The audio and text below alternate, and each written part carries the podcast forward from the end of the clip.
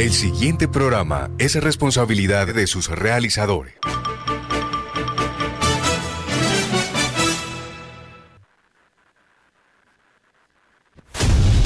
Los mejores futbolistas del mundo compiten en las exigentes ligas europeas. Desde Portugal hasta la Bundesliga alemana. De España hasta el calcio italiano. De Francia a la Premier League de Inglaterra. Daniel Solano, Oscar Imitola, Pedro Yepes, Andrés Galindo y Jacobo Carrascal. Tienen toda la información, opinión, novedades, estadísticas, transferencias, actividad de los colombianos en el exterior, Junior, la Liga Betplay y lo más importante de la Copa Libertadores. Comienza, Comienza Fútbol para Todos. Compartimos la pasión. Muy buen mediodía para todos, feliz lunes, esto es Fútbol para Todos Radio y lunes 4 de octubre con muchísima información, muchísimo fútbol que dejó el fin de semana. Jacobo Carrascal, quien los saluda, feliz de que estén con nosotros un mes más, una semana más. Hoy un lunes un poco accidentado a nivel medios, a nivel redes. Nos escuchan únicamente a través de Radio Ya AM1430 en la ciudad de Barranquilla. Esperamos que pronto podamos estar conectados en las diferentes plataformas.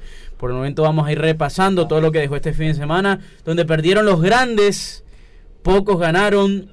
Eh, tenemos líder en Inglaterra, el líder en España perdió, el Barcelona perdió, perdió el Bayern también, hubo presencia colombiana, hubo goles colombianos en Europa, ganó Junior y comienza la semana de eliminatorias de la nueva triple fecha para lo que será el Mundial de Qatar 2022 se lesionó Borja, estamos a la expectativa de lo que suceda con eso. En fin, muchísima información de lo que dejó el fin de semana que vamos a estar repasando junto con mis compañeros y ustedes a lo largo de esta semana. Quien me acompaña, como siempre, Daniel Solano, Oscar Imitola, Pedro Yepes, Alfred, eh, Andrés Felipe Galindo y Jorge Pérez Castro en la operación. Muchachos, ¿cómo están? Hola Jacobo, compañeros, ¿qué tal? ¿Cómo están? Buen lunes para todos.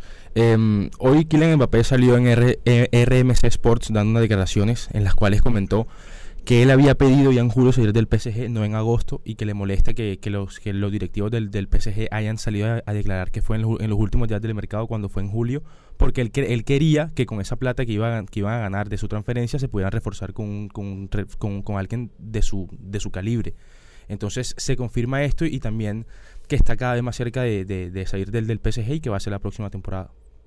Dani. Hola Jacobo, ¿cómo estás? Un saludo para ti, mis compañeros y todos los oyentes. Eh, fin de semana bastante movido en la Premier League que nos dejó solamente un ganador de los que estaban en las posiciones de arriba, que fue el Chelsea. El Liverpool y Manchester City empataron. Por otro lado también empataron el United y el Everton. Y de esta manera quedó el Chelsea como único líder de la Premier. De los que se le acercan también ganó el Tottenham, ¿no? Sí, el Tottenham ganó. Eh, después de tres partidos eh, consecutivos perdiendo, volvió a la victoria. Eh, está con nosotros, tenemos a Pedro. Pedro, ¿cómo estás? Te doy la bienvenida. Buen lunes. Eh, hola Jacobo, ¿cómo estás? Un saludo a ti, a todos mis compañeros, a la audiencia. Como dices tú, hubo, todos los grandes perdieron, se podría decir, tuvieron resultados negativos y en España no fue la excepción. El líder Real Madrid perdió con, con el español. Un segundo tropiezo esta última semana, primero con el Sheriff y ahora con, con el español y el Atlético de Madrid, que alcanzó al Real Madrid con esta derrota del equipo blanco, lo alcanzó en la punta, derrotó al Barcelona en un partido que sigue demostrando que el Barcelona está muy lejos de incluso del nivel de la liga, ya no solo en Europa, sino en la liga, no le da para competir. Y siguen ratificando a Kuman, incluso el día del partido se ratificó al entrenador como, como baluarte o el que va a seguir dirigiendo este equipo, que se va a mantener la fe, entonces siguen las, incógnitas en el equipo Blaurana, no sabe qué se va a pasar en estas últimas semanas. Eh, hablando de España, la Real Sociedad empató 1-1 frente al Getafe y perdió la posibilidad de ser el líder. Claro. Justamente la Real, justo cuando pierde el Madrid, eh, empata con, la, con Getafe, que creo que no ha ganado ni un solo partido en, lo que va de la liga. Estos son los puntos que hablamos siempre en las diferentes ligas que terminan decidiendo para uno para otro. Para uno y para otro. Creo que fue el primer punto que sumaba. Si no estoy mal, llevaba cero puntos. Incluso con el empate ese, destituyeron hoy al, a, su, técnico, entrenador del Getafe. Del Getafe, sí, está fuera. A Michel. Em, al Real Madrid siempre le ha costado la la cancha del español y esta vez no fue la excepción. Em, el Madrid que no termina de convencer, sobre todo para mí, en defensa. Vemos muchas falencias en defensa y creo que eh, la ausencia de Sergio Ramos sí se está notando bastante, porque Sergio Ramos era un hombre que a pesar de hacer muy buena labor defensiva, también era un líder que te organizaba el equipo desde abajo, tanto cuando iba a atacar como cuando necesitaba defender. Así que yo creo que esa ausencia le está, le está pegando bastante duro al Real Madrid ahora.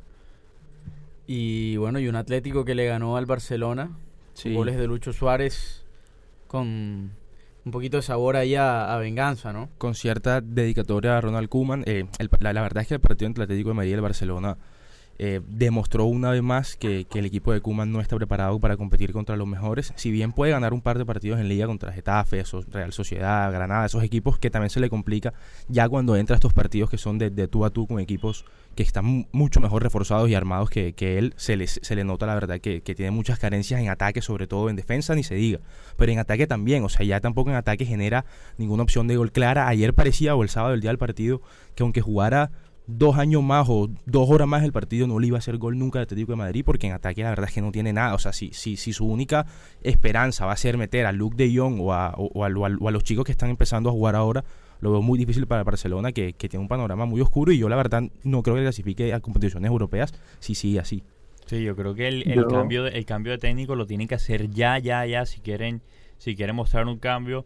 Eh, Memphis Depay, que había comenzado bien la temporada, ha bajado el nivel. Ya no... pero, es que, también es difícil mantenerlo con, con el equipo que, tiene atrás de él. por supuesto, es que eso es contagioso. Yo siempre lo he dicho que en el fútbol se contagia mucho por cómo está el equipo. Lo bueno y, lo malo se contagia. Y si, y si la mayoría están mal, el, el, equipo va a estar mal y siento que Memphis Depay está sintiendo eso en estos momentos. Pedro.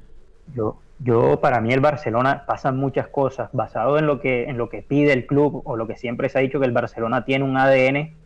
Yo creo que ese ADN te lo dan a ti los jugadores. el Barcelona que nos acostumbró a jugar muy bonito y que fue evaluarte también para que la selección española ganara muchas cosas, era un Barcelona que tenía los jugadores para eso a veces estos Barcelona de los últimos años, incluso el de Luis Enrique, no jugaba o no intentaba jugar a lo mismo que jugaba. Era más directo, el de, Guardiola. Era un, fútbol más directo y ganaba. Y nadie hablaba del ADN, del toque, del tiquitaca, porque ganaba con un estilo que no era igual. Entonces, volver a otra vez a la época donde decir que tenemos, tienen que seguir jugando a, a lo que era el fútbol de Guardiola, el ADN del Barcelona, yo creo que ahí está el error. Pedirle a Kuman que vuelva a eso cuando no tiene los jugadores para eso hace que ni él sepa a qué jugar y es lo que el Barcelona, el Barcelona está viendo, porque ya no es solo en defensa, en ataque, en el partido con el Atlético de Madrid, los primeros nada, nada, o sea, se vio una Barcelona, y, ya. Claro, se vio el Barcelona que tenía el balón y tocaba y tenía la posesión, pero era intrascendente, no, no avanzaba, no tenía profundidad. Una profundidad que se espera que pueda tener con Agüero, con Dembélé, cuando Ansu Fati recupere su nivel, pero son suposiciones, no se sabe si puede llegar a pasar. Entonces yo creo que es buscar un estilo con lo que tienes. Muchas veces los entrenadores se dejan llevar por lo que les piden, por un ADN que tiene el club, pero es imposible hacerlo con lo que hay ahora. Y teniendo en cuenta que hay jugadores también en un bajo nivel, uno no le puede exigir que jueguen a lo que jugaban hace 12 años.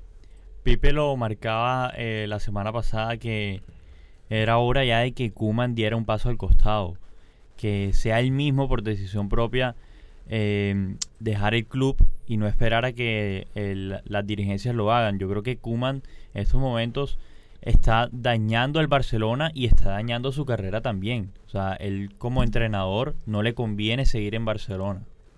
Es que ya también es una cuestión económica. El Barcelona tendría que pagarle 12 millones y con los problemas de dinero que tiene, no, no creo que ellos tampoco quieran soltar ese dinero y esperan que el entrenador tome la decisión. Y él tampoco toma la decisión. hasta que Kuman por fin se dé cuenta de que debe salir del Barcelona, pero ¿a qué costo? O sea, porque participación, a, partido a partido el Barcelona sigue perdiendo prestigio, como lo marcaba la semana pasada. Entonces creo que es el momento de por lo menos obligarlo a Koeman a que dé un paso al costado.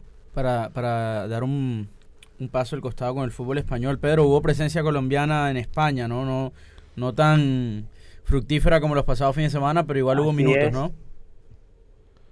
Así es, el, el sábado jugó el Rayo Vallecano contra los Asuna Falcao volvió a ser titular, no, no completó el partido, no fue titular los 90 minutos, jugó 57 minutos y su equipo perdió, volvió a perder después de tener esa racha de victorias, 1 por 0. iba con una buena racha y el domingo jugó el, el equipo del Carlos Vaca, Luis Suárez y Santiago Arias, 1 por 0, le ganaron al Sevilla, ganaron por fin, hmm. tenían ya una racha negativa de, derrotas y pudieron ganar por primera vez, si no estoy mal en lo que va del torneo, es la primera victoria que tuvo. Sevilla que se veía que si ganaba alcanzaba el Real Madrid con un partido menos. Por eso. con un partido menos. Son esos partidos los que en, definitiva terminan definiendo la liga y, y, más estos equipos que, que, tendrían que aprovechar el momento del Real Madrid y el Barcelona para poder competir. Dani, vamos a Inglaterra. También hubo mucho movimiento.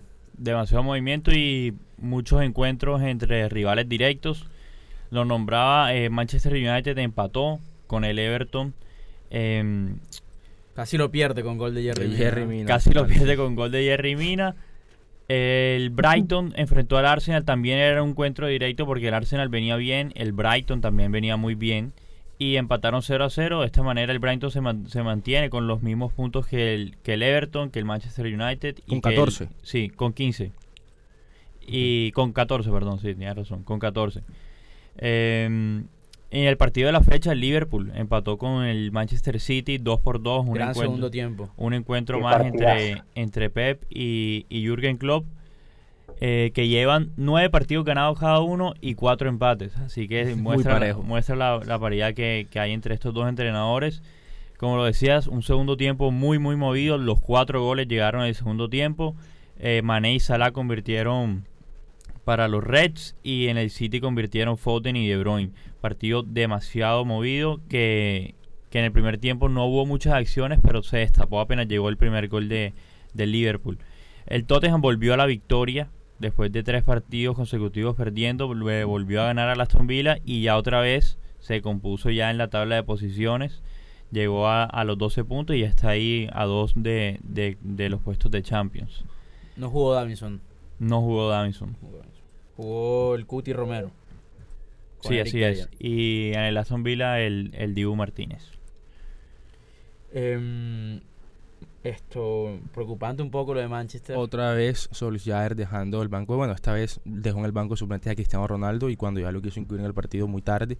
Em, el equipo nuevamente, bueno, también dejó a Paul Pogba de suplente a los dos el equipo nuevamente mostró muchas falencias a la hora de generar juego en ataque. O sea, siento que el equipo depende única y exclusivamente de las individualidades y ya quedó demostrado el, entre semana en Champions que ganaron por un arrebato de Cristiano Ronaldo porque es, como es él. Pero el equipo sin duda, partido a partido, sigue decepcionando y ya se le va acabando el rédito a Solskjaer de que es un técnico nuevo. Así que bueno, debería revisar eso las directivas del United. Y es que en, los últimos cuatro partidos el United ha hecho apenas tres goles para la la ofensiva que tiene es muy poquito. Eh, también hubo presencia colombiana y gol. Volvió al gol Dubán Zapata, ¿no? Perdió el Atalanta, pero hizo gol Dubán Zapata. Correcto. Eh, ayer en Bérgamo, eh, Atalanta perdió 3 a 2 frente al Milan. Dubán Zapata hizo gol de penalti y asistencia. Lo perdía 3 a 0. Perdía 3 a 0. Los últimos 5 minutos apretó a Atalanta y hasta pudo empatárselo en una última jugada. Eh, en el clásico de Turín le ganó la Juventus 1 a 0, un partido que es siempre muy igualado, ganó con un gol al último minuto de Locatelli, así que la, la Juve, está reponiendo otra vez, sí, viene, nivel. Viene, en alza y, bueno, eh, ganó 1-0 frente al Torino. El Sassuolo eh, perdió 1-2 frente al Inter, el Inter que se le dio vuelta en los últimos 15 minutos, también un Inter que sabemos que va, va a competir hasta el último momento por el Scudetto, y el líder, el Napoli, con David Ospina de titular, le ganó también le dio vuelta a la Fiorentina en una plaza que sabemos que es muy complicada, ganó 2 a 1. Así que bueno, creo, 7 de 7 lleva el Napoli. creo yo que el Napoli ya es hora de que, lo, de, que lo empecemos a catalogar como un serio candidato a ganar el título. Creo que un gol recibido en los últimos cuatro de Serie A, me parece, eh, para David. Y en el último partido que fue de Europa League, que no jugó David Ospina, sino que fue Meret, recibió tres goles el Napoli y perdió el partido. Ahí muestra que claramente el titular y el que está en mejor nivel hoy por hoy es Ospina. Y la Roma también ganó, ojo, la Roma de La Roma la Roma de Mou que, que, a pesar de haber perdido puntos igual sigue sigue allá en lo más arriba de la tabla luchando. La Lazio perdió con el Boloña 3 a 0 y mm, perdió el Bayern. Perdió el Bayern, sí señor, pero el Bayern de local, un partido que normalmente nos tiene acostumbrados a ganar. Perdió contra el Eintracht Frankfurt de Borré que fue titular, jugó 75 minutos, jugó bien. Si bien es un partido, sabemos que va a ser un partido complicado, difícil para los delanteros, que va a ser de mucho roce, tratar de aguantar el balón ahí arriba, pero Rafa sabemos que en eso puede moverse bien, presionó, aguantó bien el balón, descargó varias veces. Eh, entonces el, Bayern perdió 1 a 2 contra el Eintracht de Frankfurt. El último minuto fue el gol del, del Eintracht, el 2 a 1. Y el Dortmund le ganó 2 a 1 al Augsburg sin Haaland, que todavía está lesionado, y tampoco va a estar en la fecha eliminatoria, sigue con, sigue con molestias, así que Haaland tampoco va a estar con Noruega en la, en la eliminatoria. Pedrito, y otro grande que perdió fue el París. Así es, Hago, en el, en el partido de la madrugada, estoy seguro que todos nos los vimos el domingo a las 6 de la mañana. No si se lo vieron. Hay, algunos, estaban llegando. Hay, algunos de esta mesa que estaban despiertos a esa hora, pero no precisamente que se levantaron. que estaban llegando. Sintonizaron. Bueno, sí, tuvimos, tuvimos al Rennes que le ganó al PSG 2 a 0. 2 a 0, un partido donde no, definitivamente en el primer tiempo no le quiso entrar el, el gol al Paris Saint Germain. Tuvo bastantes jugadas claras, un palo de Messi en un tiro libre un pase de Messi a Mbappé que lo dejó de cara al arco. Jugaron los tres, ahí María. Más bien jugaron los cuatro. Sí, jugaron todos, jugaron todos. El único cambio fue el de Neymar, fue el único que salió de los de las figuras, pero el resto terminó el partido todos. Y sigue mostrando el PSG sus, sus falencias en defensa. Yo creo que es lo que más le ha costado y últimamente para tener tanta, tanta pólvora arriba no hacen mucho gol los, los tres de arriba. Uno esperaba que iban a hacer gol por partido, pero vemos que termina siendo a veces figuras aquí o un volante más que ellos. Y es que ni siquiera para decir que el PSG dominó el partido y el Rennes en dos contragolpes marcó los goles, no. Fue un partido muy muy parejo en que ambos equipos estaban atacando, pero el PSG nunca llega nunca llega así como con, con la seguridad de que de que va a marcar un gol y Neymar salió, salió medio abuchado por, por, por la hinchada de París, que es bastante, bastante fuerte. Mm. Eh, no solo con Neymar, sino con todo el equipo. Se está mostrando bastante inconforme con, la actualidad del equipo.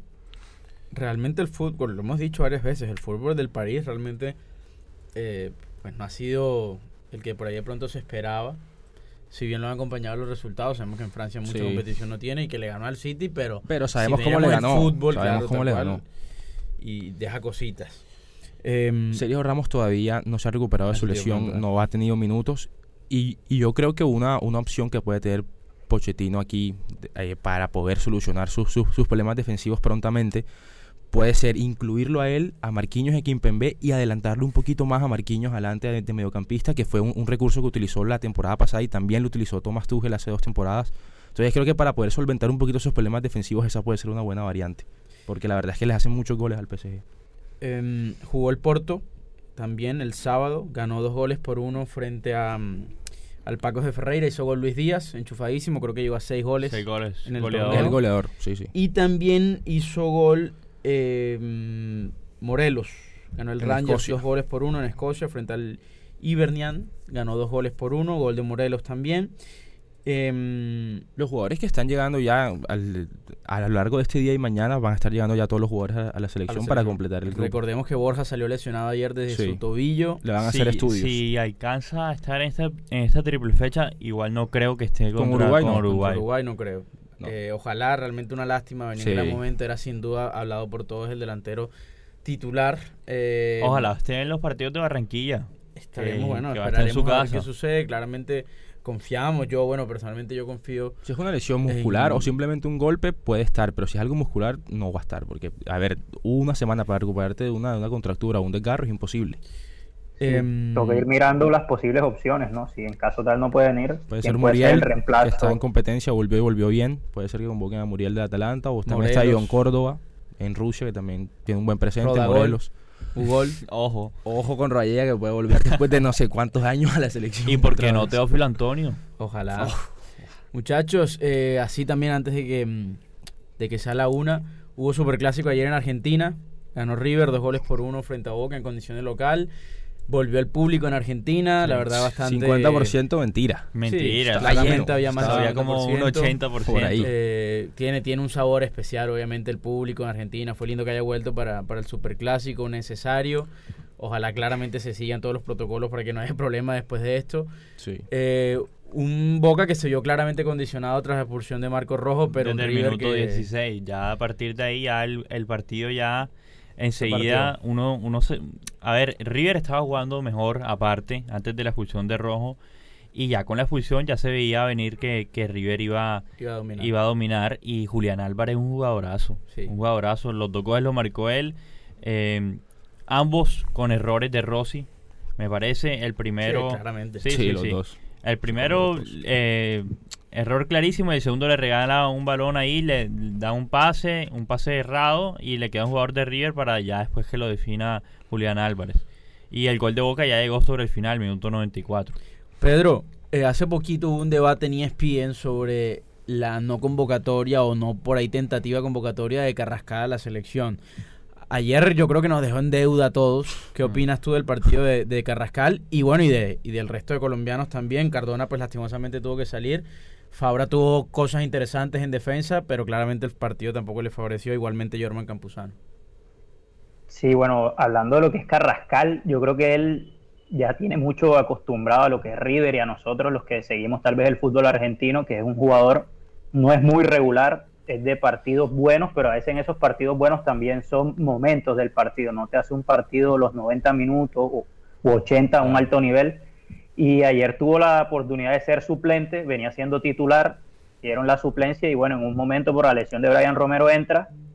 Y yo esperaba que por lo que estaba dado en el partido, como estaba Boca, que ya estaba prácticamente, sobre todo cuando entra en una situación delicada por la expulsión, más que todo defendiéndose, era un, panorama ideal para él, para su estilo de juego, para, porque le gusta asociarse mucho, pero entró muy errático, errando pases, y eso incluso demostró que después Gallardo lo, lo volvió a sacar, entró y lo sacó, ya el partido estaba tan tranquilo, se podría decir que sacó, metió a Poncio, que no jugaba hace rato, para darle como ese homenaje de, del fin de, de su ciclo en River, que lo sacó sin ninguna importancia, sí, que el partido fue desilusionante, a veces uno lo pide también como para la selección, pero un jugador que a mí me parece que no te aporta más de 20 minutos buenos de fútbol, yo creo que es complicado tenerlo en cuenta para una, para una selección Colombia como para una solución. Yo hay que sí bien y pues tal vez no, no, no le convino que, que Boca estuviese con 10 jugadores, pero Fabra viene haciendo las cosas bien y creo que se puede tener en cuenta para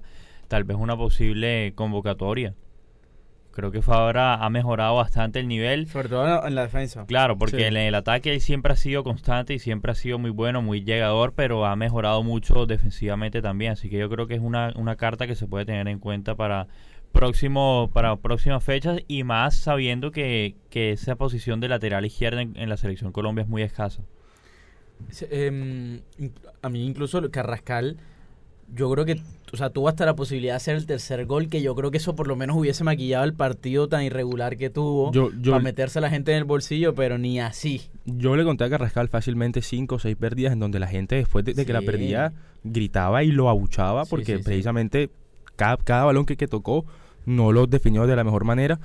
Y algo que yo quiero comentar del partido y, del planteamiento técnico de, de Bataglia fue algo que me decepcionó mucho, a mí particularmente, fue que Boca venía bien proponiendo, jugando adelante, presionando, intentando asociarse y ahí el partido desde el primer minuto la propuesta era clara, era bochazo largo, pelota larga, Pavón, Orsini a buscar algo y, entonces ¿para qué incluyó a Cardona? Precisamente. A mí, me, hubiese gustado ver desde el comienzo a Molina, por ejemplo. sí, es que, a ver, a comparación de lo que te da Cardona y lo que te ha venido dando Molinas desde, que empezó el, torneo, que empezó como, como titular y como, como, como el, referente en el mediocampo de Boca, yo no entendí por qué ayer cambió tanto el discurso Bataglia y, cambió prácticamente a todo el equipo que le venía dando buenos resultados. No, y por más de que este fue el primer clásico de Bataglia, Boca este año ya había jugado tres veces con River y en dos por lo menos de esos tres partidos fue superior, por más de que no fueron resultados así abultados, haya ganado, más que todo empate fue superior yendo a proponer, presionando. Y ayer se vio un Boca que desde el principio me parece que es un planteamiento a, a como a, ver qué pasaba, el bochazo, como dice Oscar, y a los 12, 16 minutos te expulsan un jugador y se te va todo al, al traste. Pero bueno, igual también hay que, hay que hablar y no podemos desconocer que, que te expulsen a tu líder en la defensa, a tu, a, tu, central referente, al que da la voz de mando al minuto 15, a qué equipo no lo va a descuadrar. Y también, no es como, como, como para ponerle paños fríos a la derrota, pero a ver, o sea, un directo, o sea, un, un, árbitro que está en su segundo superclásico y ante la, ante la primera jugada dudosa del partido te va a echar a tu defensa central, me parece que desvirtúa el partido y no entendió muy bien el contexto en el que estaba. O sea, minuto 15, el central titular de, de tu equipo va a, un, a, un, cruce normal, normal, porque el, el, la primera sí puede ser de, amarilla, porque sí fue, porque sí fue, porque sí fue da tarde al balón y se, y, se barrió, pero en la segunda, que nada más vaya por una carga en la espalda y le saques amarilla al minuto 15, me parece que el árbitro no, entendió el contexto en el que estaba y, y, tampoco supo manejar el partido de la mejor manera. Porque yo, en cambio, yo en cambio creo que lo que le pesó al árbitro fue justamente la primera amarilla. A ver, es que la primera yo te la compro porque hace dos minutos había amonestado a Enzo Pérez y como que quiso marcar territorio y decir, bueno, amonesté a Enzo Pérez, que es el, capitán y el, más importante de arriba, amonesta Rojo, que para mí también es el más importante de Boca. Pero, pero después, a los tres minutos, desconociendo cómo debe manejarse un, árbitro en un superclásico, va ante, ante la primera dudosa o ante la primera que, que, se puede prestar para, para discutir en un cruce de espalda al arco, lejos, y le vas a sacar la otra amarilla, me parece que el árbitro ahí desvirtuó el partido y obviamente a quien no le va no, no le va a afectar pero, que echen a un, jugador. Pero ahí también, pero ahí también rojo, también como dices tú, una jugada fue un poquito verde, sí. Fue un poquito verde. Después de que sabe que le sacan esa amarilla, que puede ser discutible para mí la amarilla, pero la segunda fue con fuerza desmedida, la pierna arriba y lo tumba y a una zona que dices tú que ya era aislada. Normalmente también él regala mucho. Cuando, tiene que ser ya el cuando pasa eso, maduro, ya tiene mucho recorrido. El juez va y te dice, bueno, a, la próxima te echo, pero echarlo así a la primera que, tuvo la posibilidad de hacerlo me pareció extraño y, algo que, que, no debe permitirse o que no debe hacerse en un superclásico. No, se basó en la, en la regla. pero, pero es que por lo mismo, es que estos, estos partidos están, están dotados de, un contexto distinto a, cualquier otro partido del fútbol argentino. O sea, él también tenía que entender en dónde estaba.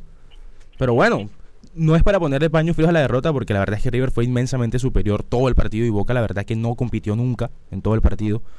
Pero sí es, es para analizar que a los 15 minutos te dejen con un jugador menos.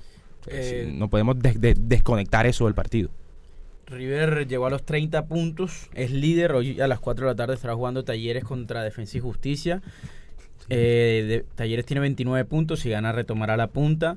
Boca quedó un poco atrás, ya quedó está noveno con 21 puntos, me parece. Si bien todavía faltan varias fechas y varios puntos, creo que le va a costar eh, pelear eh, la punta. Tiene que apuntar a entrar en los primeros cuatro puestos, en los primeros tres puestos que son de Libertadores. Claro. Ahí. Y en tres fechas juega River Talleres. la última fecha. Es la última fecha. Sí, o sea, por lo menos de, ahora sí es la última fecha. Después ah, volverán a, reanudar. Ahí claramente va a ser un partido clave de cara al, bueno, al título, yo creo.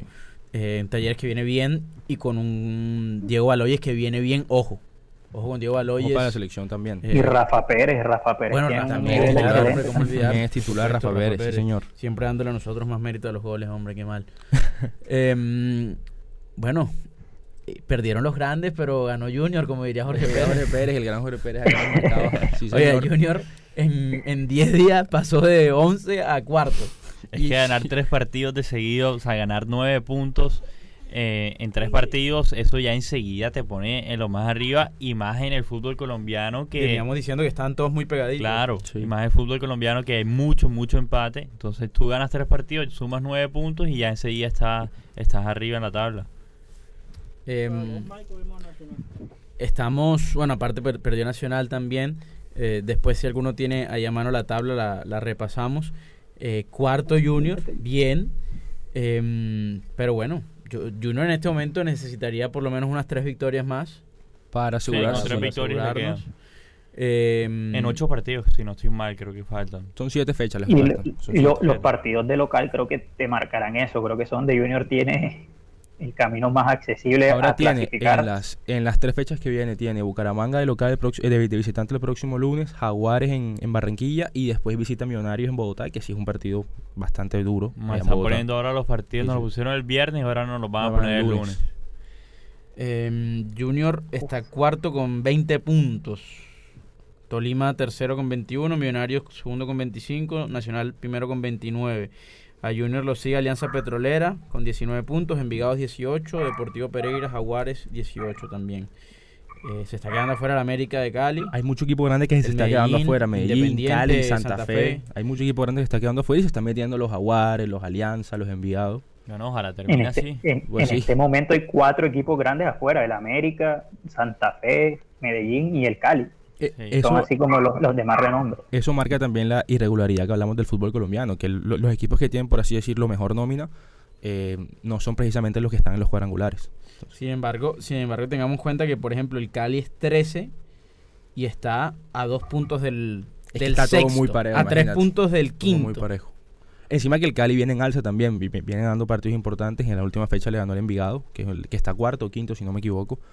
Eh, y el miércoles tendrá el, pa- el partido, creo yo, el partido o de los partidos más importantes del semestre, que es con Nacional a las 8 de la noche, la primera, el, el primer juego de, de la semifinal de la la Copa. Betplay, que recordemos que si la gana te da Copa Libertadores. Sin Eh, Teo en ambos partidos para el claro. Cali. Sí. Eh, la otra llave, si no me equivoco, es Tolima Pereira. ¿no? Tolima Pereira, sí. Tolima Pereira que le ganó a Nacional tres goles por dos este fin de semana. Na- Nacional que se hizo los goles solo. Se hizo los goles solo. Perea se hizo los goles, la verdad. Eh, Junior que, bueno, que no despliega gran fútbol. Para nada. O sea, a ver, el, el- partido con Patriotas, el, el, el que fue al estadio. No, sí, yo estaba que me dormía en ese partido y yo creo que a uno le hizo bastante falta que no estuviese el Cariaco. Cariaco González. Sí. Es el, único que ofrece algo distinto del equipo, que por lo menos se atreve a agarrar el balón y a encarar para adelante y a, a tra- a tratar de buscar as- asociarse con alguien. Pero ayer, o sea, el partido del viernes fue bastante aburrido, fue monótono, lento, el equipo juega muy lento. Y se ganó por una jugada de balón parado, por más nada. Otra vez gol Y de el la el, el Junior siento que además de que le falta Cariaco, que sin duda quién lo diría, pero siempre, ¿Quién lo diría? siempre me parece sorprendente que Cariaco después de tanto tiempo era nuestra, nuestra mayor figura, que cuando no está se nota. Eh, Junior también hace ese gol inesperado, que no solemos hacer muchos goles de pelota quieta y se dejó llevar también por lo que le propuso Patriotas. Patriotas que no atacaba, no, no ofrecía nada y Junior tranquilo, no Tranquilo, quiso sí. tampoco arriesgar mucho y cuando lo intentaba con mucha con muchas falencias se veía sin ideas. Entonces sí, como viste un partido aburrido que por lo menos se pudo ganar y es lo importante que era el tercer partido seguido ganando. Y hay que seguir sumando también por la reclasificación, que Sí, si es no se nos da la a tocar. clasificación a torneo internacional por liga, por lo menos por reclasificación es importante. Igual yo creo que en reclasificación estamos, eh, vamos de cuarto y por encima está Tolima, Millonarios y Nacional, que son equipos que sin duda van a clasificar a los ocho y van a seguir sumando. Así que yo creo que por reclasificación no vamos a conseguir Copa Libertadores. única es ganar, Hay que quedar quedar campeón. O en su defecto, O una puntos y que. Nacional quede campeón o alguno de los O que Millonarios quede también puede quedar campeón. Junior tiene 56 puntos y el, y el más cercano que tiene es Tolima con 62. En reclasificación clasifica el primero a Libertadores y el, el segundo va a Sudamericana o... o- Creo que el segundo va a Sudamericana, pero si Nacional queda campeón, se rueda un puesto. Rueda bueno, un si puesto. Nacional, Tolima Millonarios quedan campeones, se va rodando un puesto y así, así, mm, eh, así digamos, se iría procediendo para la clasificación a copas. Claro. Igual por, por, por reclasificación, o sea, en un par de cupos a, a Sudamericana, que bueno, sería un premio viendo cómo fue el año competir así sea en un torneo internacional. No, yo creo que igual Junior eh, para Libertadores no está. Hasta mejor que clasifica a Sudamericana para que no A, pase a Libertadores, Libertadores. a Libertadores están los dos campeones y el campeón de copa. De Copa, importante eso. Y a Sudamericana eh, creo que no sé si son los dos que le siguen en, en reclasificación. Sí. Em, El próximo partido contra Bucaramanga no es fácil. no es fácil. y menos que de visitante. Eh, yo creo que es un partido duro. Bucaramanga perdió ahora con Millonarios. Pero se juega también con Medellín. Con Medellín, perdón. Equipo de Julio. Con el equipo de Julio Comesaña que, bueno, viene en alza. Pero Viene mira que levantando el si Medellín. Bucaramanga gana, empata Junior en puntos. Por eso te digo, todos los partidos contra cualquier rival. 12 y Junior siendo cuarto hoy. Entonces, Sí. es un partido. eh, a- 12, Mari, 12 avos está Bucaramanga ahora mismo, imagínese. Y le gana y Ya, le empata y el cuarto. el el cuarto. el cuarto. Entonces, es un partido que, bueno, es a por todo. O sea, ambos se juegan gran parte de la clasificación. Eh, quedan, bueno, pocos partidos, siete partidos para ser exactos. Que es clave, sobre todo yo creo que seguir ganando de local. Hacerse fuerte de local, sí, sí. Seguir ganando de local. Em, Junior es un rival muy temido en, en los cuadrangulares. Ah, pu- Puede que ahora no esté en su mejor momento, pero apenas empiezan los cuadrangulares, Junior es un equipo que se convierte, parece que, que fuese otro, y, y saca las garras de donde no las tiene. Así que yo creo que con tal de que nos clasifiquemos, ya los cuadrangulares es otra cosa. Y al rival también lo condiciona, o sea, Claro. saber que tiene que venir a jugar acá en Barranquilla contra Junior, saben que es un rival que ya no solamente se, se hace fuerte acá en Barranquilla, sino que en los últimos años también nos ha acostumbrado a, a- a ir a plaza en donde antes normalmente no ganaba, y va y propone juego y, y también puede, Nuestra- ¿por qué no arañar nuestra- puntos? o- Nuestras, do- nuestras dos últimas finales conseguidas fueron, fueron de en visitante. cuadrangulares. Sí, sí. Y en cuadrangulares ganando afuera, en Medellín, en Ibagué. O sea que Junior en estos cuadrangulares yo creo que se siente cómodo, por lo menos cuando estaba Julio, Hay que ver ahora si clasificamos con Arturo Reyes, pero, pero Junior siempre se ha sentido cómodo en los cuadrangulares, sobre todo que son muchos partidos diferentes al ida y vuelta, que bueno, pasa cualquier cosa y te, pueden sacar. Eh, a Junior de local en este momento le queda Deportes Quindío, perdón, Jaguares. Jaguares primero, que no es fácil. No es para nada fácil. Para Deportes Quindío, Pasto y Equidad. En nombres le, quedan rivales muy asequibles. O sea, yo te digo, a, Quindío, Pasto y Equidad hay que, ganarle. Sí. Y, a Jaguares también, también. Jaguares también, pero bueno. Mételo en la bolsa que hay que ganarle. Pero Jaguares tiene, tiene... Yo he visto un par de partidos de Jaguares y, y tiene cosas interesantes, pero, pero hay que ganarlo. Y de visitante nos queda Bucaramanga, que es duro, Millonarios, que va a ser muy duro, eh, Independiente Santa Fe, que igual siempre va a ser duro jugar en la altura, y Alianza Petrolera, que, está bien. Que está bien. Sí. Entonces, Los partidos con, con Millonarios y Santa Fe eh, siempre, siempre son duros en Bogotá y más que... A ver, yo creo que el partido contra Millonarios va a ser muy importante, sobre todo por que Millonarios va, a terminar clasificándose, ya tiene 25 puntos, sin duda va a estar en los 8. Entonces, bueno, también ir marcando ya eh, territorio ya con los equipos que, que van a clasificarse. Va a ser un enfrentamiento de tú a tú con un potencial rival en las finales, Millonarios. Y ahí, ahí, ahí creo yo que sí se va a ver si esta mejoría, supuesta mejoría y uno de estos tres partidos ganando de, de, de, seguido se va a estar reflejando por sí o por no en contra un rival directo que sí le puede proponer jugar de tú a tú. Sí, porque no, no hay A ver, contra Patriotas, a ver, o sea, el rival no propuso absolutamente nada. Contra Huila lo mismo. O sea, son, son partidos que, que, sabemos todos acá que, que estamos acostumbrados a ver a Junior son, fueron un espejismo por el resultado, pero por el juego la verdad es que no, no mostró nada distinto a lo que venía mostrando. Pedro, ¿ibas a decir algo? Sí, que por eso se valora tanto que en estos últimos, después del partido con Nacional, que era como una prueba difícil o una prueba donde uno iba a ver de que estaba este Junior, era importante sumar en casi todos estos partidos que venían, porque ya cuando se viene el cierre del torneo es donde, donde más preocupado está uno, donde el nerviosismo aumenta y llegar a estos partidos contra estos equipos como Millonarios, Santa Fe, Bucaramanga, que viene jugando bien, con la mayor cantidad de puntos ganados, te da ese pequeño colchón, se podría decir, o ese pequeño espacio ahí, como por si se pierden esos partidos, tú decir como que, bueno, hay otros más fáciles o más accesibles que puedo ganar. Claro, en verdad no, no hay que confiarse, o sea, los, los tres rivales que le ganamos ahora son rivales menores, muy, muy menores. muy inferiores y hay que esperar esa, esa prueba de fuego nuevamente a ver si, si, si podemos ganar contra un equipo grande que viene haciendo las cosas bien. Eh, si, digamos, retomando, salimos un poquito de Junior, le recordamos a la gente que estamos hoy hasta las y media. Después vamos a ver si logramos tener conexión con Todo Juega, que estamos, bueno, con todo este tema de que se cayeron las redes. Estamos teniendo problemas para conectarnos con el doctor Barreto. Eh, a mí me gustaría que habláramos de lo que va a venir esta semana, que yo creo que es muy, pero muy importante. Y aparte de importante, creo que los próximos 10 días van a ser bien, va a ser un ambiente chévere en la ciudad. Yo creo Tenemos dos partidos y uno contra Brasil. La gente está positiva, creo que el equipo está positivo, creo que es una semana, es una triple fecha clave para la clasificación, lo hemos repetido, lo hemos dicho muchas veces, es importantísimo sumar. Yo creo que es clave sumar como mínimo 5 o 6 puntos. Eh, y bueno, el primer gran reto va a ser el jueves en Montevideo, siempre muy difícil. Y, bueno, aparte, de... aparte de que tenemos que conseguir puntos en ese partido, eh, sirve también para la motivación de la selección llegar contra Brasil y, Ecuador ya habiendo hecho cosas buenas ya en Uruguay. Eh, a mí me gustaría que habláramos quién podría ser el posible reemplazo de Borja, porque lo más probable es que, es que no esté. Borja como lo dijimos más temprano, él salió lesionado este fin de semana, su tobillo. Em, yo creo, repito, yo creo que confío plenamente, digamos, en, las cualidades de Falcao y de Duan Zapata. Eh, más allá de que Duan Zapata ha sido bien criticado, pues, por su rendimiento en la selección.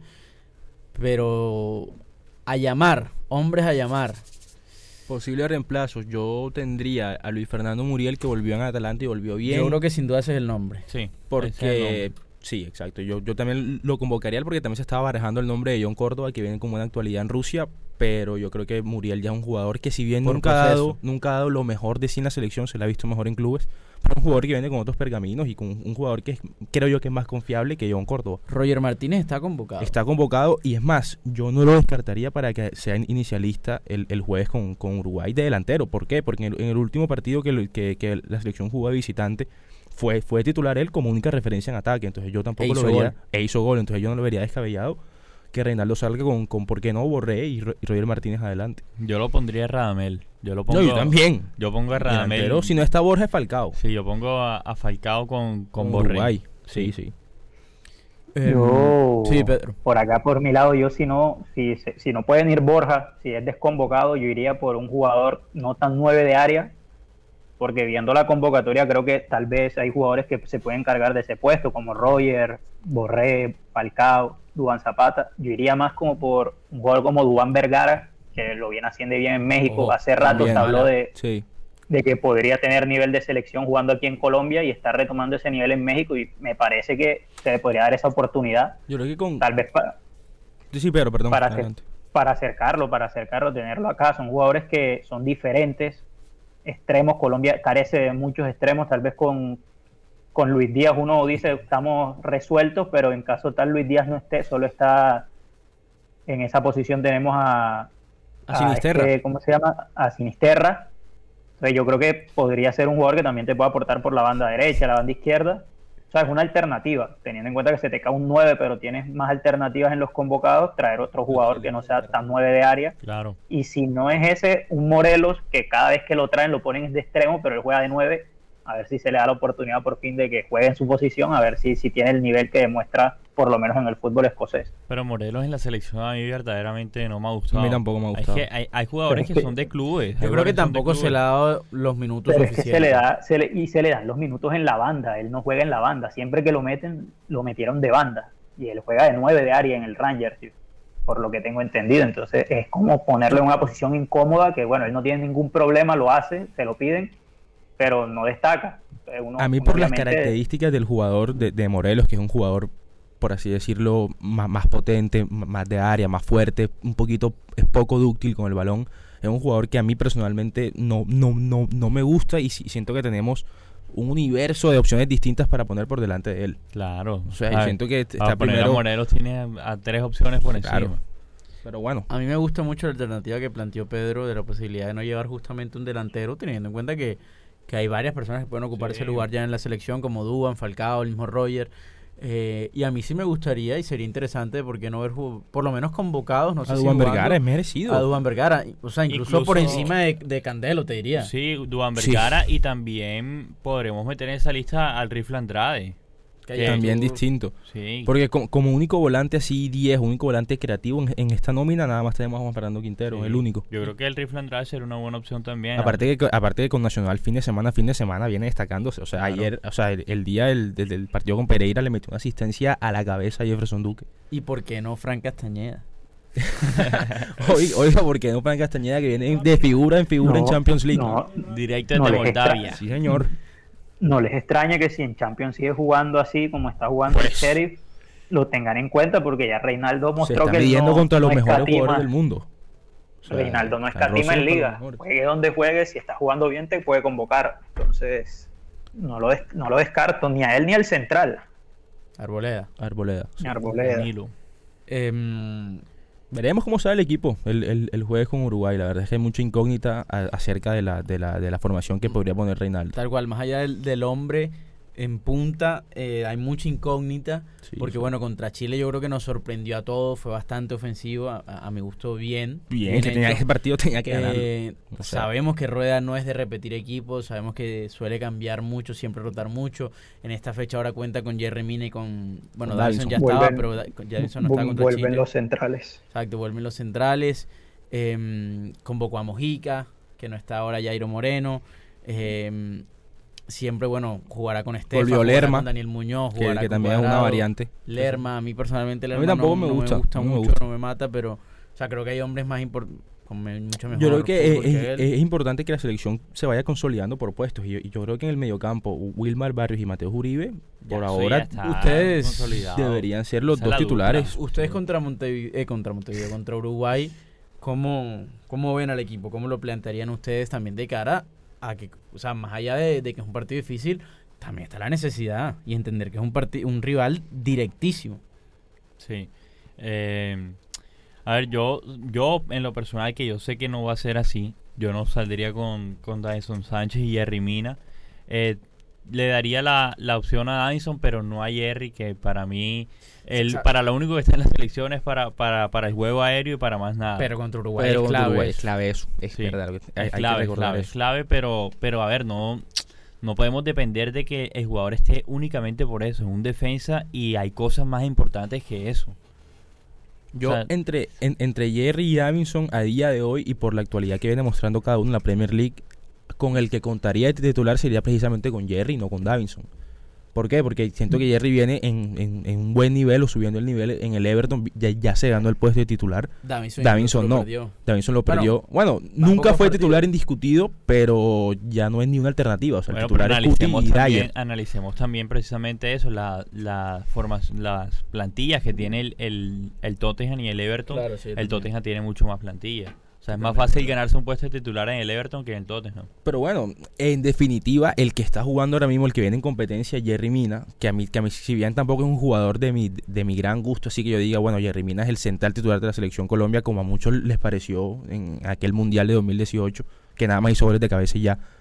Yo creería que para este partido con Uruguay, eh, Reinaldo Rueda va a apostar a la experiencia y a la a, la, ya los muchos años de, selección de mayores que tienen Jerry Mina y Davison, esa va a ser la pareja titular el jueves con Uruguay. Y, y, al, y, al, momento, Oscar, como dices tú, porque al fin, al fin y al cabo es verdad que para mí, igual que Daniel, ninguno de los dos debería ser titular porque no nos han mostrado seguros cuando les ha tocado jugar con Reinaldo, pero sin duda que venga jugando, que para un entrenador como, como Benítez, que al principio parecía que no iba a jugar tampoco y le termina dando el puesto más allá de la competencia que tenga, yo creo que eso le da a Reinaldo más pie para teniendo en cuenta la altura, que es algo importante, no, se puede no se puede negar que en un partido contra Uruguay la altura influye demasiado, que tengas un central alto y que venga jugando, porque en otras ocasiones no venía jugando, en esta viene jugando y yo creo que eso le va a dar pie a Reinaldo para que lo ponga más allá de, lo que yo piense, pero bueno, al fin y al cabo la decisión es del entrenador y yo creo que basando en lo que él ha hecho,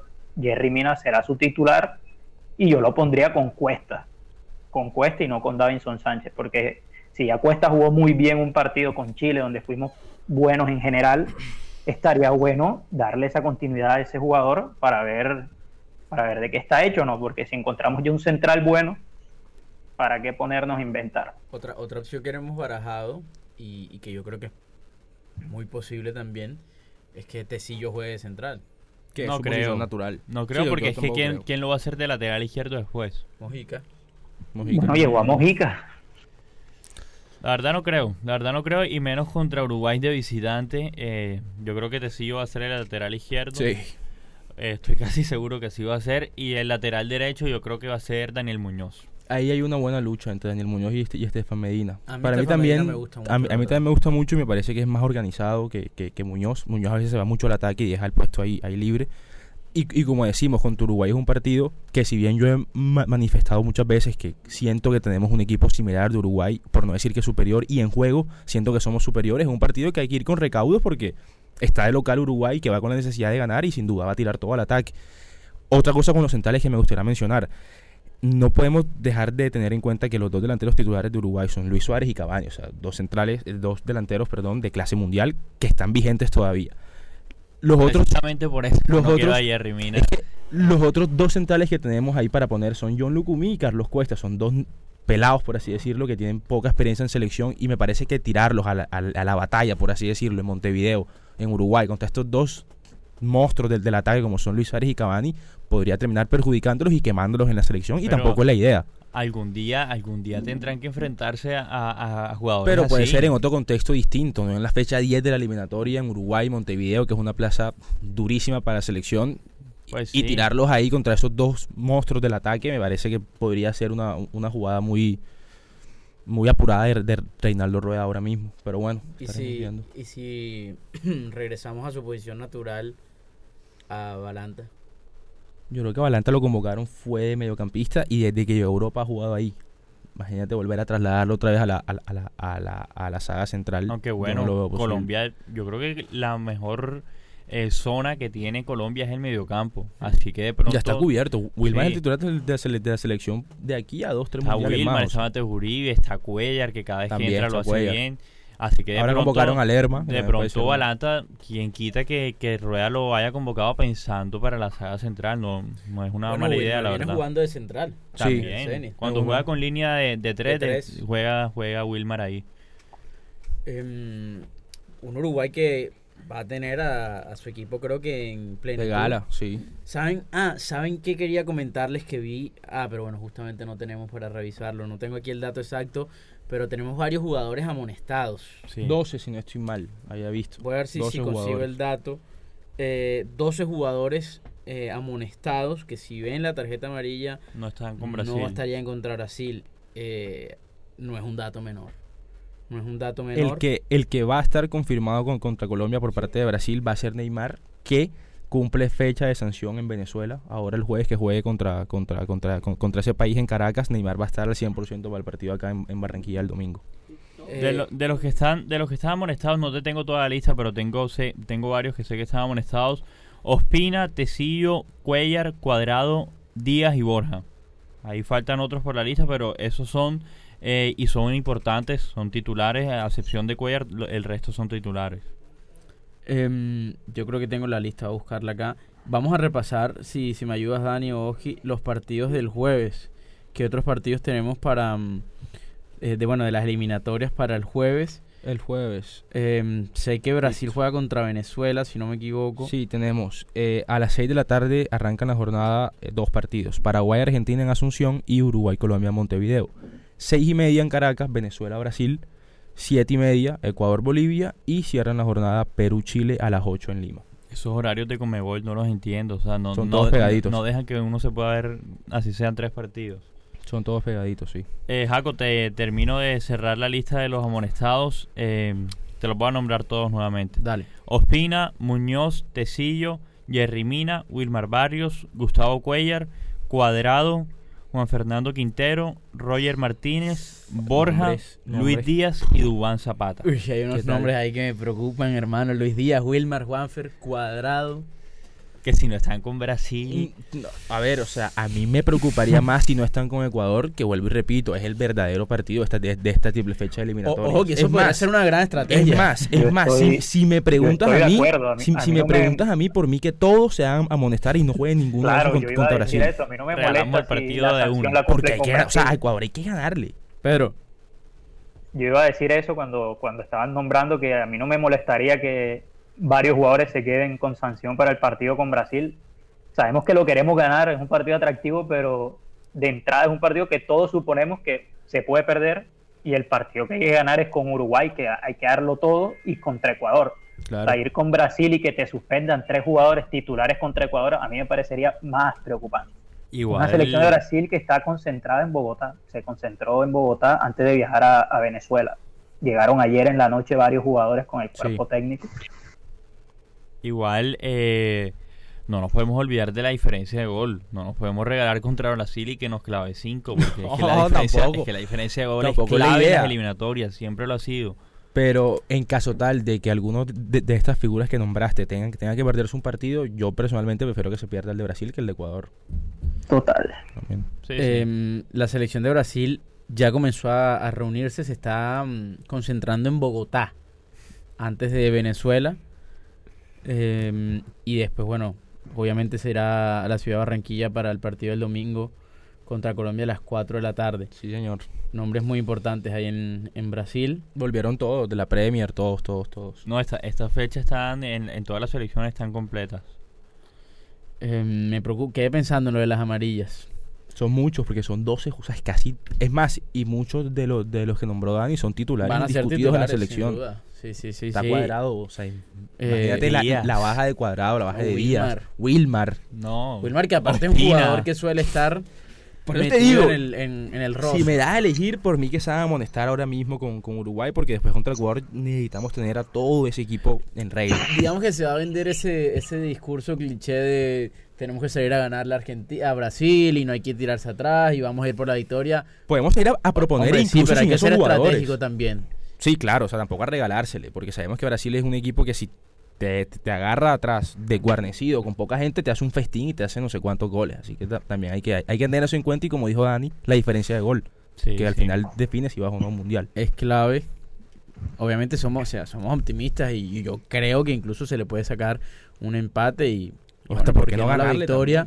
Pero en caso tal de que no, es importantísimo perder un poquito. guardar el arco, sobre todo porque Colombia ya se llevó dos goleadas grandes en, esta, en esta eliminatoria. Se repuso ahora un poquito con, los tres goles que le bueno, con los dos, la diferencia de dos que le hace Chile. Pero no del todo, eh, sigue mal, sigue mal en diferencia de gol Colombia. Creo que está en cero, si no me equivoco. Sí, sí. Em, está en cero, sí, está en cero. Está en cero. Ecuador más cinco, que es el rival que vimos. más cinco. ¿Y Uruguay? Uruguay está en más tres. Uruguay es un equipo menos goleador. Igual la recuperación fue buenísima. Pasamos de menos 6 a, más, a 0. Yo creo que ya se hizo algo eh, importante. Ahora es evitar que nos sigan goleando. Vamos a, repasar la tabla, cómo estamos con los puntos ahí, sobre todo con respecto a, Ecuador y Uruguay. Bueno, Brasil eh, tiene 24 puntos, es el primero, el, puntero de la, de la, eliminatoria, tiene 8 partidos jugados, también Argentina tiene 18 puntos. Recordemos que todavía deben ese partido, que, está, que, finalmente nunca se dio nunca salió una declaración de FIFA y todavía estamos esperando qué va, qué va a pasar, si se va a jugar, si no se va a jugar. Después de tercero está Uruguay con 9 partidos jugados, más 3 y 15 puntos. Ecuador, los mismos puntos que Colombia, 13 ambos. Ecuador de cuarto porque tiene la diferencia de gol de más 5, Colombia de 0. Después sigue Paraguay con 11, Perú con 8, eh, Chile octavo con 7, Bolivia con 9 y de último Venezuela con 10, con 4 puntos es que es que es clave, es clave sacarle puntos a, Uruguay. Es que, es que mira, o sea, Ecuador tercero, eh, perdón, Ecuador cuarto, Uruguay tercero, Colombia quinto. O sea, son literalmente los dos rivales directos que tiene la selección ahora mismo. ¿Ecuador qué partidos tiene antes de jugar contra Colombia? Y es que precisamente a Ecuador sí le favorece esta triple fecha porque Colombia juega con Uruguay y Brasil y Ecuador juega contra Bolivia primero de local, local. y después contra Venezuela visitante. Así que son dos partidos que, eh, que pueden ganar y llegar con todo el ánimo acá a Barranquilla. ¿Ecuador tenía cuántos puntos, me dijiste? 13, los mismos que Colombia. O sea, que es muy posible que ya, contra, que ya jugar contra Colombia con, 19 puntos. Es probable, sí, es probable. Con 19, 17, pero lo más probable es que llegue yo creo que con más puntos que Colombia. Así que te digo que ese partido aún más hay que ganarlo, porque si no llegamos muy mal para, el, para, el, último tramo de la eliminatoria, llegamos mal parados. Siempre es... Yo creo que todavía no hemos sido conscientes de los cuatro puntos que dejamos escapar en en Bolivia y Paraguay. Sobre todo el de Bolivia fue el que más me volvió a mí porque ya teníamos el partido resuelto, ya teníamos la ventaja y nos metimos muy atrás y con un remate de media distancia que precisamente es lo que primero que te dicen en La Paz, que no patee, que no patee, dejó, que patear y nos hizo el gol. Es el partido que más me duele. Y el de Paraguay también porque es un rival directo. Entonces eran puntos ahí que sumabas tú y le quitabas a Paraguay. Pero con Paraguay la selección no jugó bien en ningún momento del partido. me parece que la verdad llegó, llegó muy poco, claro, llegó muy poco. Ah, es que Colombia en esa triple fecha el único partido que jugó bien fue contra, contra Chile, porque contra Bolivia. Colombia tuvo un pasaje el primer tiempo contra Paraguay que jugó muy bien. Sí, exacto. Hubo mejoría, sí, sí, hubo, pero, mejoría. Pero obviamente no es por tirar un muerto, pero, pero pues un error individual de Juan Zapata no sé si se acuerdan de esa jugada contra Romero ahí en el corner que le hace el caño. Sí, que dejó a, a Davinson retratadísimo. Eh, yo que no, creo que dije otro nombre. Sí, Juan Zapata. Zapata. Eh, que bueno, eh, como dijimos, yo creo que esos, esos puntos van a pesar y por lo cual es clave ganar. Si Colombia, bueno, imagínense, Colombia pensar en, en nueve puntos sería... No, sería... Sería una, una cosa o sea, nos dejaría muy bien parados de cara al partido contra Paraguay en Barranquilla el, si no me equivoco, 16 de noviembre. Dicen, seis eh, puntos sería hermoso también, me parece. Nueve puntos es como, pero con seis yo creo que estamos bien parados en lo que es. Sí, sí, con seis. Obvio. Lo importante, señores, es ganarle el partido a Ecuador. Eso es lo más importante. Y no perder con Uruguay. Y también, también. pero el partido contra Ecuador hay que ganárselo porque es el rival que está inmediatamente después de nosotros. O sea, es el rival que hay que ganarle aparte de local. Aparte de local, que todos los partidos de local hay que ganarlos. Vamos a, buscar en, la galería, si alguno me ayuda, vamos a revisar los resultados, los últimos resultados, tanto de Colombia en Uruguay como los de Brasil y Ecuador. El de Brasil, si no me equivoco, fue 1-1 y el de Ecuador no estoy seguro. El último partido contra Brasil fue 1-1, ¿no? Fue 1-1 con gol de Falcao el empate. En Barranquilla, sí. En Barranquilla. Gol de cabeza. Sí, centro de Arias. Y gol de William, un golazo, me acuerdo, en el ángulo al, al, finalizar el primer tiempo, si no me equivoco. Y el último partido de mm, Colombia. Colombia-Uruguay fue 3 0, perdimos. 3 3 0 perdimos en. Y en Barranquilla fue 1 1 con gol de Jerry Mina. Eso fue en el 2015. Claro, en Barranquilla empatamos 2 a 2. Y Ecuador. un error puntual de Oscar Murillo para, para que Suárez haga el 2 1 y el último minuto y Rimino nos salvó de cabeza. 2 a 2 en, Barranquilla. Eso fue Barranquilla, no, sí, pero en Uruguay perdimos 3 3 0. Sí, sí. Contra Brasil empatamos 1 1 y contra Ecuador en, Barranquilla el último partido, vamos a revisarlo. 3, 3 a 1 ganamos, el día que llovió. Eh, ah, ese fue el día del supuesto OVNI, ¿no? Que, que, no sé si se acuerdan con una noticia en Ecuador, no sé si lo vieron, ese día llovió a cántaros. Yo me acuerdo que ese día hacía un calor impresionante acá. ese día llovió a cántaros en Barranquilla y hubo un penalti a favor de, de Colombia, me acuerdo. Y hubo una noticia en Ecuador, literal, en un diario de Ecuador, que supuestamente hubo un ovni en la lluvia, no sé qué me carajo, bueno, de estas historias. ese, también fue el partido donde Peckerman intentó empezar con la renovación, que jugó Sebastián Pérez, Daniel Torres. eran varios jugadores hizo, nuevos. Hizo, gol Sebastián Pérez y hizo un doblete Carlos Vaca. 3 a 1 quedó ese partido. Claro. En Barranquilla. Em, hombre, de, verdad que bueno, esperamos claramente que sea una triple fecha buena para Colombia. Nos quedamos claramente con el último partido contra Chile, que, que fue muy satisfactorio. Claramente Chile es un, rival disminuido en este momento. Bastante, eh, yo te diría que eh, se juega. Bueno, le quedan nueve partidos. Yo creo que tiene que ganar los nueve prácticamente. ocho partidos, si no me equivoco. Tiene apenas siete puntos, si no estoy mal. Tendría que ser por lo, menos, por lo menos 20 puntos más. O sea, ganar siete partidos, más o menos. Siete partidos. Y les quedan, creo que ocho. Sí, ocho. No, ya, está, muy difícil. No me atrevería a decir que ya está, porque si te pones a revisar, está nada más a dos partidos nuestros, está hasta, seis puntos nuestros. Puede que tenga mucha diferencia de fútbol y, ya quedó demostrado con, el sheriff. Em, o sea, bueno, ya Chile, digamos, no, Paraguay siempre sigue peleando ahí hasta, lo último. Ganó el último partido a Venezuela y, se metió ahí con 11 puntos. Y Perú, Perú también aquí Germán Gutiérrez. Figura en el Medellín. Figura del Medellín de Julio Comesaña. Ojo para el lateral izquierdo de la selección. Oye, y que vieron, no sé si vieron que, mm, que bueno, Rodallega puso como una historia, si no me equivoco, en Instagram, que salió a argumentar su sarcasmo. Yo no le creo eso del, del, del, del, no le creo el sarcasmo. No, no, para mí que alguien le hizo ver que lo que estaba haciendo está mal y que eso en vez de acercarlo lo aleja más de la selección y después salió a, desmentirlo, a decir que fue, que fue una broma, que es sarcasmo, pero yo la verdad creo que, que muy mal. Esas actitudes no deberían estar presentes en un jugador profesional de fútbol. yo siento también que está equivocado totalmente, o sea, por más de que un jugador tenga un buen presente, yo creo que traer un jugador de 36 años que ya tuvo su experiencia en selección con tantos jugadores jóvenes que estamos teniendo, yo creo que es un error. Creo que es un error, la verdad. Hay muchos jugadores jóvenes que le podemos dar esa experiencia, ese bagaje en selección para volver a tener un jugador que por más que esté en un buen nivel y está haciendo goles, ya es un jugador de 36 años que ya tuvo su, su, momento, ya, ya su época ya pasó. No, sí, es que si van a convocar a un jugador de esa edad que sea Teófilo. Que sea Teófilo, primero que Roda llega.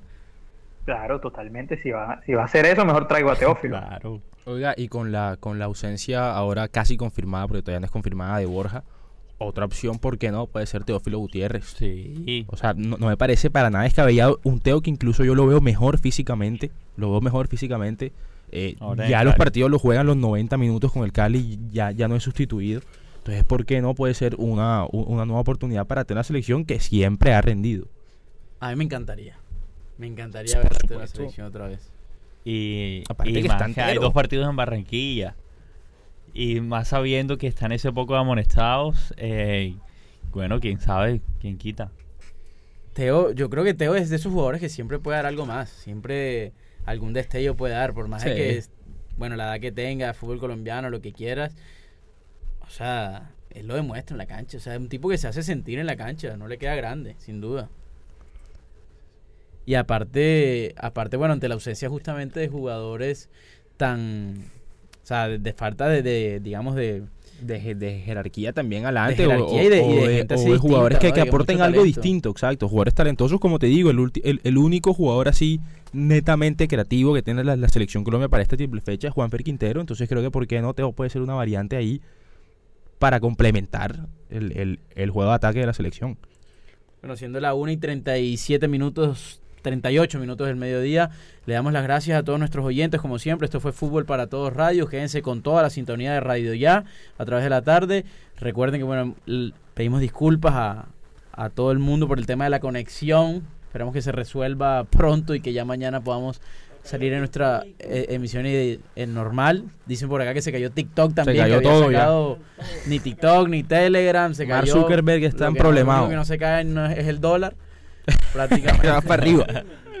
Twitter, firme, siempre demostrando que es la mejor red social de todas. siempre Twitter. Y Telegram. Hasta YouTube está fallando, dice aquí a Jorge Pérez, ni StreamYard ni nada, mejor dicho, bueno, una tarde debe estar un poco de gente deprimida. No, los domicilios, que falta Rappi por caerse, dice Jorge Pérez. Abrazo, abrazo grande para ti, Pedro, muchas gracias. Bueno, chao, un saludo grande, compañero. Me despido, Oscar. Muchísimas gracias. Chao, Jacobo, compañeros. Dani. Nos vemos mañana, Jacobo. Así es, nos vemos mañana. Acuérdense que estamos en, todos los canales de Todos Juegan, el Gol que sigue Radio, Radio Ya, Fútbol para Todos con. Nos encuentran en todos lados mañana con nuestra transmisión normal y habitual en todos los medios. Esto fue Fútbol para Todos Radio. Compartimos la pasión. Abrazo grande para todos. Suena el pito y termina Fútbol para Todos. Lunes a viernes, 12 y 30 a 1 de la tarde, por Radio Ya. Fútbol para Todos. Compartimos